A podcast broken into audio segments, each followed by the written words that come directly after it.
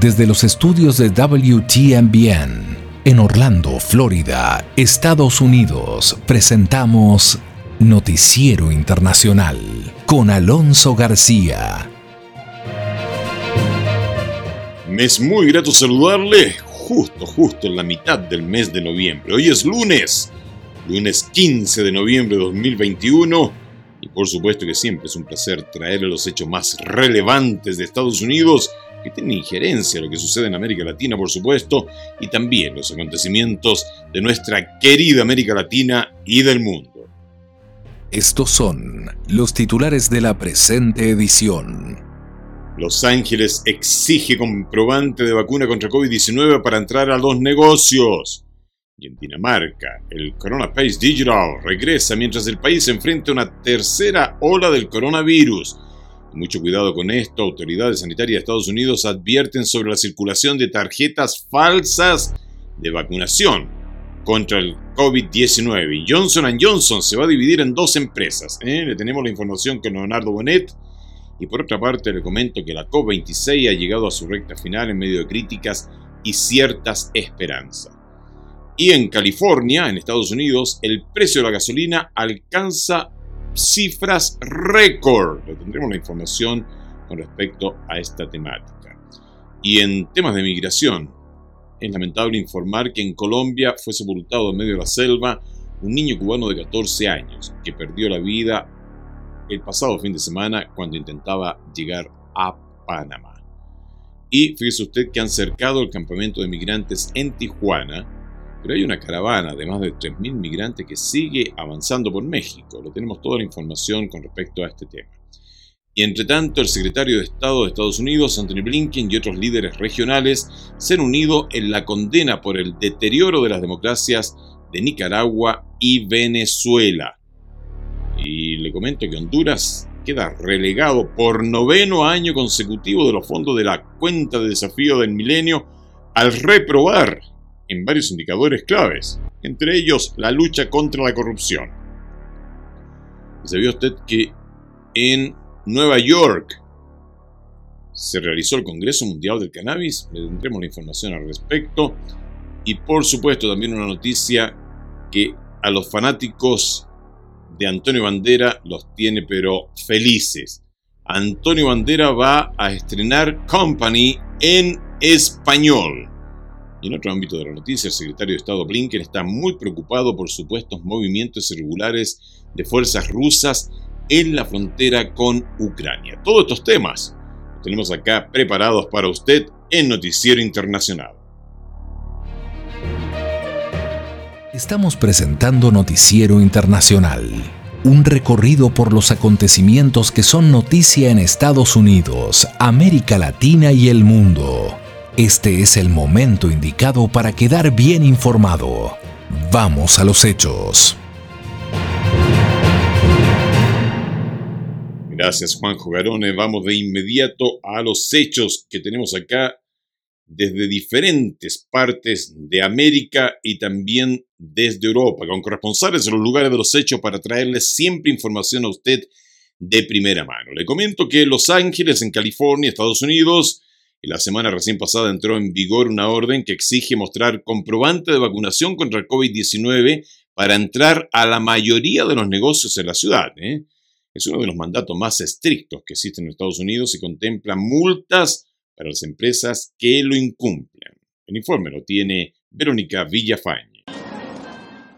La ciudad de Los Ángeles ahora exige prueba de vacunación completa contra COVID-19 para ingresar al interior de restaurantes, centros comerciales, cines, peluquerías, gimnasios y museos, entre otros sitios. El objetivo del mandato que entró en vigor esta semana es frenar la propagación del coronavirus, explica Nuri Martínez, presidenta del Consejo Municipal de Los Ángeles. Es la única manera de que vamos a poder salir de esta pandemia cuando hay más gente vacunados. La orden requiere que cada negocio revise y verifique el estado de vacunación de su clientela para poder ingresar a sus instalaciones. Negocios que no exijan a sus clientes comprobantes de vacunación serán sancionados. La primera vez recibirán una advertencia. Las multas para las infracciones posteriores oscilarán entre los mil y cinco mil dólares. Funcionarios afirman que la intención no es penalizar, sino educar.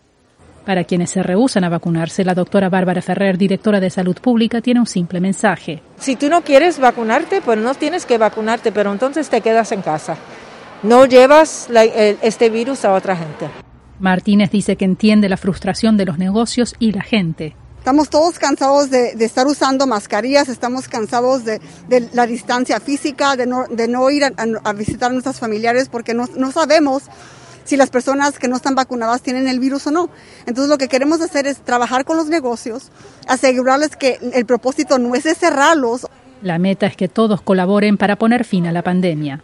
Y por supuesto que esto trae también otras cosas apegadas. Fíjese usted que ya las autoridades sanitarias de Estados Unidos están advirtiendo sobre la circulación de tarjetas falsas de vacunación contra el COVID-19. Vamos con la información que ha preparado Héctor Contreras.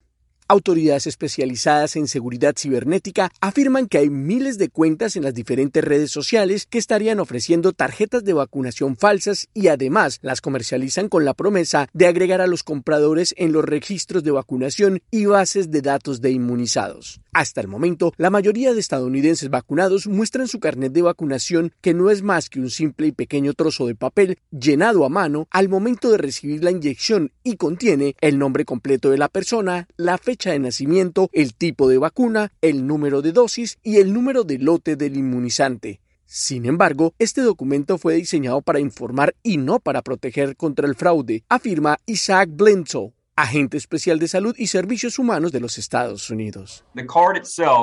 La tarjeta en sí estaba destinada a ser un dispositivo de comunicación entre un proveedor y un paciente para demostrar que estaban vacunados e incluso un recordatorio para mostrar si corresponde que es necesario administrar una segunda dosis. Este documento se usa ampliamente como prueba de vacunación en los Estados Unidos, sobre todo porque muchas empresas la exigen a sus empleados al estar inmunizados y las quejas del documento adulterado van aumentando, ya que a principios de 2021 se registraban cinco seis quejas diarias y hoy en día superan las 20 llamadas a la línea directa de tarjetas de vacunación falsas y los expertos en ciberseguridad aseguran que los sitios que ofrecen estas tarjetas de vacunación falsas se mueven principalmente en la red oscura a sitios más concurridos en Internet, como lo explica Eric Feinberg de la Coalición por una Red Segura. Es bastante malo. Están usando Facebook, Instagram, Telegram y WhatsApp para comercializar y promover estas tarjetas, dijo. En cientos de grupos en línea, las tarjetas de vacunación falsas se ofrecen de manera abierta y los clientes felices incluso publican sus fotos con falsificaciones. Los expertos de la conciliación por una web más segura incluso lo probaron ellos mismos y afirman que los estafadores responden rápidamente y garantizan la entrega en todo Estados Unidos. Por otra parte, Brian Linder, quien trabaja en el Checkpoint Software Technologies, dice que las ventas de estos productos aumentaron drásticamente después de una orden de vacunación del gobierno de Estados Unidos para los trabajadores federales. El número de vendedores de tarjetas falsas de vacunas aumentó aproximadamente 10 veces, por lo que vimos alrededor de mil vendedores en agosto y en septiembre, después del anuncio, aumentó a 10.000. Los especialistas de esta entidad dicen que una posible solución es desarrollar una base de datos de vacunación federal unificada y tarjetas digitales que verifiquen el estado de vacunación, algo que algunos países europeos ya están haciendo. Y continuando con este tema de los coronapases, Em, el viernes recién pasado se mostraron unas imágenes que venían de Copenhague, de Dinamarca, y relacionada con esto de los pases, los Corona Pays digitales, que se han reintroducido precisamente en Copenhague para poder comer en el interior de los restaurantes. Esto debido a que Dinamarca se está enfrentando a una inminente tercera ola de la pandemia.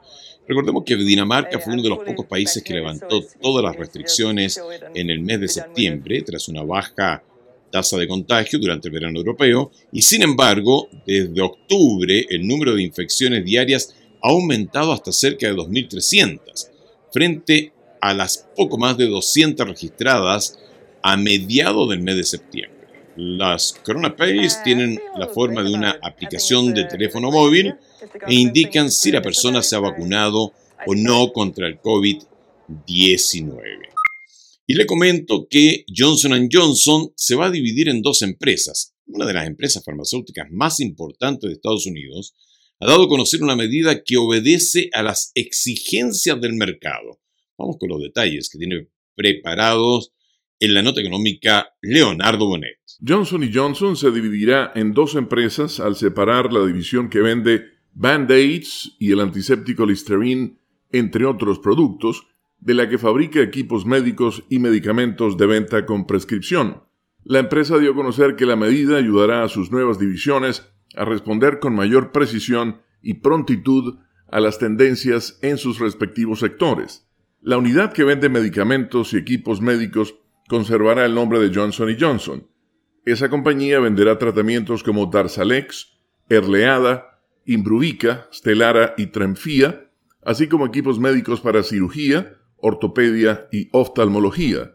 La división de medicamentos fabrica ya una de las tres vacunas contra el COVID-19 autorizadas en Estados Unidos. Por otro lado, no se dio a conocer el nombre de la nueva empresa dedicada a artículos de consumo para la salud, que manejará marcas como Neutrogena, Avino, Tylenol, Listerine, Johnson's y Band-Aid. Se prevé que la nueva entidad generará ingresos de aproximadamente 15 mil millones de dólares al año. Tras un estudio exhaustivo, la Junta Directiva y el equipo gerencial creen que la separación prevista del negocio de productos de consumo para la salud es la mejor manera de acelerar nuestros esfuerzos para atender a pacientes, consumidores y profesionales de la salud, crear oportunidades para nuestro talentoso equipo global, impulsar un crecimiento rentable y, lo más importante, mejorar los tratamientos de salud para la gente en todo el mundo, escribió el director ejecutivo Alex Gorsky en un comunicado. Hasta ahora se han dado a conocer pocos detalles sobre la división que Johnson Johnson prevé consumar en los próximos dos años si la aprueba la Junta Directiva en pleno. En otro ámbito de la noticia, el trabajo de la comunidad internacional continuará una vez terminada la cumbre del clima. Esto de acuerdo con el secretario general de la ONU, Antonio Guterres, quien lidera los esfuerzos para enfrentar esta amenaza. Vamos con la información que nos tiene Seria Mendoza desde las Naciones Unidas en Nueva York. Los anuncios aquí en Glasgow son alentadores, pero están lejos de ser suficientes. En Glasgow, Escocia, la cumbre del cambio climático COP26 entra en su recta final. Cada país, cada ciudad, cada empresa, cada institución financiera debe reducir de manera radical, creíble y verificable sus emisiones y descarbonizar sus carteras a partir de ahora. El secretario general de las Naciones Unidas, Antonio Guterres, ha sonado repetidamente las alarmas acerca de la amenaza que el calentamiento global representa para la seguridad mundial. Las consecuencias ya son una realidad para comunidades en San Pedro Sula, Honduras. Al ver tanta destrucción, hasta lloré porque nunca había pasado, nunca había vivido una tormenta, unos, unos huracanes así. Me di cuenta cuando ya tenía el agua a la rodilla y quise poder sacar algunas cosas, fue poco lo que saqué y pues lo que quise nomás salvar mi vida, la mía, la de mi hijo y la de mi pareja. Ingrid y Elsa son damnificadas del huracán categoría 4 Iota que tocó tierra el 18 de noviembre de 2020, menos de dos semanas después de que el huracán ETA hubiera afectado las mismas zonas en Honduras, Guatemala y Nicaragua. Estos países se podrían beneficiar de los programas de financiación promovidos en la COP26, donde el enviado de Estados Unidos, John Kerry, abogó para ampliar la aceptación de fondos. Apoyamos firmemente la financiación de la adaptación en un espíritu de Podemos y aceptaremos el enfoque de la duplicación. El secretario general anunció su decisión de establecer un grupo de expertos de alto nivel para proponer estándares claros para medir y analizar los compromisos de reducción de emisiones de los actores no estatales. El grupo de expertos de alto nivel se basará en el trabajo existente y, según Guterres, le presentarán una serie de recomendaciones durante el transcurso del próximo año. Y le comento que el precio de la gasolina se está disparando en los Estados Unidos, alcanzando el nivel más alto en siete años. California sigue encabezando los mercados más caros del país.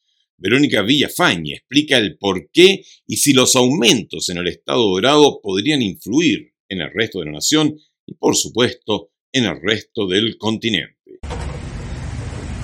Llenar el tanque está costando mucho más en California. El precio de la gasolina en California es uh, lo más alto de todo el país. Según Sergio Ávila, portavoz de la Asociación Automovilística Americana o AAA, actualmente el promedio de un galón equivalente a 3,8 litros está en 4 dólares 64 centavos. Más de un dólar uh, más caro en California que el resto del país.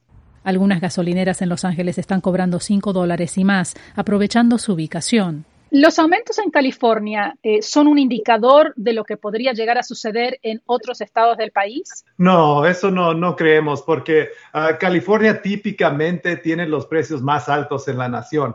Para hacer la gasolina en California es mucho más caro que en otros lugares del, del país. Eso es en parte a que California exige el uso de fórmulas especiales para cumplir con estrictas reglas ambientales para reducir la contaminación, además de otros factores. El precio del petróleo cuenta con el 60% del precio de que pagamos por la gasolina uh, en las gasolineras. A eso hay que sumarle la inflación y demanda acumulada tras la pandemia. Nadie estaba viajando el año pasado, uh, entonces mucha gente quiere viajar y lo está haciendo en su auto. La AAA pronostica que pronto podremos ver precios récord no solo en California, sino en todo el país, especialmente para la época de las fiestas de fin de año. Pasamos ahora a otro ámbito de la noticia. Es lamentable tener que comentar esto. En Colombia fue sepultado en medio de la selva del tapón de Dorién un niño cubano de 14 años que había perdido la vida el pasado fin de semana cuando intentaba llegar a Panamá. Vamos con el reporte que ha preparado Jair Díaz desde Colombia. Un SOS está enviando el defensor del pueblo de Colombia, Carlos Camargo, tras la muerte de Brian Corrales, un menor cubano de 14 años quien intentaba cruzar la selva del tapón del Darién. Los más afectados siguen siendo los niños, niñas, adolescentes. El pasado 10 de octubre, el menor había sobrevivido al naufragio de una embarcación que iba de Necoclí a Panamá, en el que pareció su madre, identificada como Lisandra Bravo. El muchacho no podía respirar y en un momento a otro como que falleció. Según Alexander Murillo, el alcalde de Acandí, último municipio colombiano en la frontera con Panamá y Puerta al Darién, este joven fue sepultado en medio de la selva por el estado de descomposición del cuerpo, ya que llevaba varios días de fallecido. No se pudo trasladar el cuerpo, ya eh, nos informaron, manifestaron que eh, lo habían eh, enterrado los gobiernos de Colombia y Panamá impusieron en agosto un cupo de 500 migrantes diarios que pueden cruzar la selva del Darién ante la decena de miles de migrantes que han llegado los últimos meses. El llamado a atención ha sido no exponer la vida en este tipo de pasos que son agresivos. La Defensoría del Pueblo informó a las autoridades de Panamá sobre lo ocurrido para que brinde atención prioritaria a los familiares del niño cuando logren llegar al país vecino. Siempre dentro de lo que es el tema de migración, Estados Unidos volvió a permitir la entrada por tierra a los extranjeros considerados no esenciales, siempre y cuando estos cuenten con una visa y vacuna contra COVID-19. Pero tal como lo señala la siguiente nota Vicente Calderón, se continúa rechazando a los solicitantes de asilo que llegan a la frontera. Con la instalación de un cerco perimetral, autoridades de Tijuana impiden que más migrantes se instalen en el campamento de solicitantes de asilo de El Chaparral. Está más difícil porque la verdad, la verdad pues todo es de todos los días estar enseñando la credencial y y si no tienen la credencial uno no, no, dejan, no lo dejan pasar. Los cercaron de noche con decenas de policías y con el argumento de que buscan incrementar la seguridad. Ofrecerles los servicios que tiene el ayuntamiento y asimismo realizar un censo, tratar de tener un pulso real de las personas que habitan el campamento. Solo se quedaron los que censó el gobierno. Nos tienen como enjaulados prácticamente. Esta hondureña pidió no revelar su identidad. Dice que días después cortaron la luz complicando la vida para quienes se quedaron. Antes teníamos la luz, se daba la cena a las 6 de la tarde no podemos estar en oscuras tratando de darle de comer a la gente porque pues también tenemos que cuidarnos nosotras. Esta es la cocina donde preparan los alimentos que de manera gratuita reparten entre los habitantes del campamento. Cuando las autoridades cortaron el suministro eléctrico, mucho de lo que tenían en estos refrigeradores se echó a perder. Este activista y exfuncionario municipal supervisa respeten los derechos de la gente. Es la, la intención de, de desmantelar el, el, campamento que a fin de cuentas es una buena iniciativa, pero hay que hacerlo bien. De los 1.600 habitantes en el campamento, solo unos cuantos aceptaron reubicarse. Y el secretario de Estado de Estados Unidos, Anthony Blinken, y otros líderes regionales se han unido en la condena por el deterioro de las democracias de Nicaragua y Venezuela. La información la trae Judith Martín. Los líderes del hemisferio aprueben un proyecto de resolución impulsado por varios países, entre ellos Estados Unidos, para condenar las elecciones en Nicaragua, declarando su ilegitimidad democrática y pedir al organismo una evaluación de la situación en el país centroamericano. En tanto, y durante esta Asamblea General, el secretario estadounidense de Estado, Anthony Blinken, lamentó que luego de 20 años de la firma de la Carta Democrática Interamericana, las democracias de la región enfrentan un serio desafío ante el autoritarismo de algunos gobiernos y enfatizó cómo en Nicaragua y Venezuela se han socavado las esperanzas de los ciudadanos en un futuro próspero. Además, también hizo alusión a la situación en Cuba. La Carta Democrática Interamericana prescribe consecuencias concretas para los gobiernos de la región que no respeten la democracia y repriman violentamente los derechos humanos. La credibilidad de la OEA como institución que defiende la democracia depende de estar a la altura de esa carta. Cuba es otro ejemplo. Todos vimos cómo la violencia del gobierno reprimió a decenas de miles de cubanos cuando salieron a las calles el pasado mes de julio para exigir pacíficamente que el gobierno cumpla sus necesidades básicas y reclamar la libertad y el respeto por los derechos humanos. Además, Estados Unidos también expresó su compromiso por combatir la corrupción en la región con las mejores prácticas y mecanismos, como las alianzas con el sector privado y la sociedad civil, que resienten los efectos de la corrupción en sus propias vidas. La representación de Nicaragua, como en anteriores oportunidades, ha calificado estas críticas como injerencia en los asuntos internos de su nación. Hoy podría aprobarse la propuesta de resolución acerca de la situación en Nicaragua con el objetivo de promover la democracia representativa, la protección de los derechos del pueblo nicaragüense y aumentar la presión contra el presidente Daniel Ortega y la vicepresidenta Rosario Murillo. Para lograr su aprobación, se necesitará el apoyo de 18 de los 34 Estados miembros que conforman la organización. Y en todo este contexto que se está viviendo en Centroamérica, en Suramérica también, la situación en Venezuela, la situación de los migrantes, Resulta que ahora Honduras, escuche bien usted esto, Honduras ha quedado relegado por noveno año consecutivo de los fondos de la cuenta de desafío del milenio, al reprobar en varios indicadores claves, entre ellos la lucha contra la corrupción. Es lamentable. Vamos con la nota que ha preparado desde Tegucigalpa Oscar Ortiz. Ante la falta de resultados en la lucha contra la corrupción y por noveno año consecutivo, Honduras volvió a quedar fuera de la cuenta de desafío del milenio al no aprobar nueve de los 20 indicadores requeridos para acceder al programa de ayuda económica procedente de los Estados Unidos. El informe reveló que Honduras obtuvo una calificación del 16 sobre el 100% y ante este escenario el país dejó de acceder a 300 millones de dólares, alcanzando nueve gestiones sin poder lograr revertir la situación. Según el economista Obed García, el impacto que tiene el no acceder a los fondos es la consolidación de la corrupción en los últimos y el actual gobierno. Al final todos estos indicadores y puntualmente este lo que viene a reflejar es el deterioro institucional del gobierno y sobre todo en aquellos elementos pues vinculados a la justicia. Y precisamente estos indicadores donde el país se vio afectado son entre otros el Estado de Derecho, las libertades de información y civiles, el control de la corrupción, las tasas de vacunación, matrícula escolar y la efectividad gubernamental. Años atrás, los fondos destinados del programa económico eran asignados a infraestructura, reducción de la pobreza y fortalecimiento a productores. Desde el gobierno, el coordinador gubernamental Carlos Madero dijo que existen muchos otros organismos que evalúan a Honduras y son percepciones distintas. Yo creo que Honduras internamente ha hecho un gran esfuerzo al punto que ningún gobierno había tenido una revisión de cuatro procesos con el Fondo Monetario o, eh, por ejemplo, las calificadoras de riesgo. La cuenta del milenio se basa en las evaluaciones e informes de organismos como el Banco Mundial, el Fondo Monetario Internacional y otras organizaciones para calificar las aptitudes del país. Y el Congreso Mundial del Cannabis en Nueva York ha destacado un prometedor futuro de la industria del cannabis en Estados Unidos. John Burnett nos tiene el reportaje. El estado de Nueva York legalizó el uso recreativo de marihuana este año y se espera que la industria crezca dramáticamente, generando ganancias y empleos. En el Congreso Mundial de Cannabis y la exposición comercial llevado a cabo en la ciudad de Nueva York, más de 200 empresas están disponibles para sacar provecho. Pero no es solo el dinero lo que interesa a los funcionarios estatales, como el vicegobernador de Nueva York, Brian Benjamin.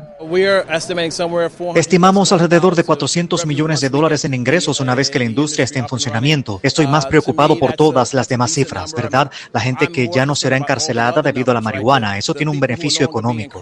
Todos los empleos que se crearán gracias a esa industria. En el Congreso Mundial de Cannabis se exponen todo tipo de productos, tanto los de producción y procesamiento de marihuana como los vinculados al envasado. También promocionan productos que contienen un extracto de marihuana llamado cannabidiol o el CBD, que, para algunos, tiene todo tipo de impactos positivos como el alivio de la ansiedad y el insomnio. Muchas de esas afirmaciones no están probadas, pero las personas que usan CBD están convencidas de sus efectos positivos, tanto para humanos y animales. Según las encuestas, cada año más y más estadounidenses apoyan la legalización de la marihuana recreativa. Según el Pew Research Center, con sede en Washington, D.C., solo alrededor del 8% de los estadounidenses dicen que la marihuana no debería ser legal para el uso de adultos. Pasamos a otro ámbito de la noticia, en donde Alejandro Escalona nos tienes preparada una cápsula, ¿no? La noticia principal es que el musical ganador de seis premios Tony del legendario creador estadounidense Stefan Sondheim será puesto en escena por primera vez en español en Málaga, España. ¿Quién estará allí? Vamos con la información que nos tiene aquí Alejandro Escalona. Una versión en español del musical Company de Steven Sondheim se estrenará en la ciudad de Málaga, España, el 17 de noviembre, producida, dirigida y protagonizada por Antonio Banderas. El musical de Broadway del año 1970 ganó seis premios Tony. Banderas, de 61 años, inauguró el Teatro del Soho en Málaga hace dos años como un centro sin fines de lucro para la producción, formación y promoción de las artes escénicas. Company nunca se había interpretado en idioma español y ha sido adaptada al público actual. Antonio Banderas se hizo famoso con varias de las películas de Pedro Almodóvar en los años 80 como Mujeres al borde de un ataque de nervios y en los años 90 compartió créditos con Tom Hanks en Filadelfia y Brad Pitt en Entrevista con un vampiro. Más recientemente protagonizó la autobiografía de Almodóvar Dolor y Gloria que le valió una, nominación al Oscar a Mejor Actor el año pasado. Billy Crystal regresa a Broadway en marzo en una nueva adaptación musical de su película de 1992, Mr. Saturday Night. Crystal volverá a hacer el papel del comediante Buddy Young Jr. Mr. Saturday Night se presentará en el Teatro Netherlander y su estreno está previsto para marzo 31. Y ahora nos vamos a 1978. Queen debuta en la Hot 100 con Bicycle Race, Fat Bottom Girl de su séptimo álbum de estudio titulado Jazz. Bicycle Race fue escrito por Freddie Mercury y Fat Bottom Girls por Brian May. El sencillo alcanzó el puesto número 24. La banda Queen fue incluida en el Salón de la Fama del Rock and Roll en 2001. 1972, la artista canadiense Johnny Mitchell debuta en las 100 calientes con You Turn Me On. I'm a Radio. El tema alcanzó su punto máximo en el puesto 25. Johnny Mitchell escribió los sencillos Both Sides Now y Woodstock. Y en 1973 el señor Elton John pasa ocho semanas en el número uno de la lista Billboard 200 con su álbum Goodbye Yellow Brick Road. El álbum produjo los éxitos Saturday Night's All Right for Fighting, Goodbye Yellow Brick Road y Benny and the Jets. El álbum Doble también contiene grabaciones de estudio del original Candle in the Wind, Harmony y Funeral for a Friend Love Lies Bleeding in My Hands. Elton John fue incluido, fue incluido, dije, en el Salón de la Fama del Rock and Roll en el año 1994, el mismo año en que ofreció un megaconcierto en el estadio Robert Francis Kennedy aquí en la capital estadounidense junto a Billy Joel. Y fíjese usted que el secretario de Estado de Estados Unidos, Anthony Blinken, y el viceprimer ministro de Qatar, Abdulrahman Al-Thani, celebraron el viernes recién pasado una rueda de prensa en Washington en el marco del diálogo estratégico de Estados Unidos-Qatar en el Departamento de Estado. Y señalaron que están muy preocupados por algunos de los movimientos regulares de fuerzas que ven en la frontera de Ucrania. Y dijeron sí que no pueden hablar de las intenciones de Rusia y comentó, en este sentido Blinken, que sería un grave error que Rusia se dedicara a repetir lo que hizo en el 2014. También se refirió a la actual situación de los migrantes de la frontera entre Bielorrusia y Polonia, afirmando que el presidente de ese país, Alexander Lukashenko, utiliza la migración como un arma. Y se nos acabó el tiempo por hoy día lunes. Nos volvemos a juntar mañana acá en este mismo punto de encuentro en una producción de la WTMBN. Agradecemos a The Broadcasting Board of Governors por el apoyo que nos da con corresponsales en los lugares de los hechos para traerle a usted siempre información de primera mano. En nombre de todo el equipo y amigo personal, les deseo un maravilloso día lunes y por favor, cuídese mucho.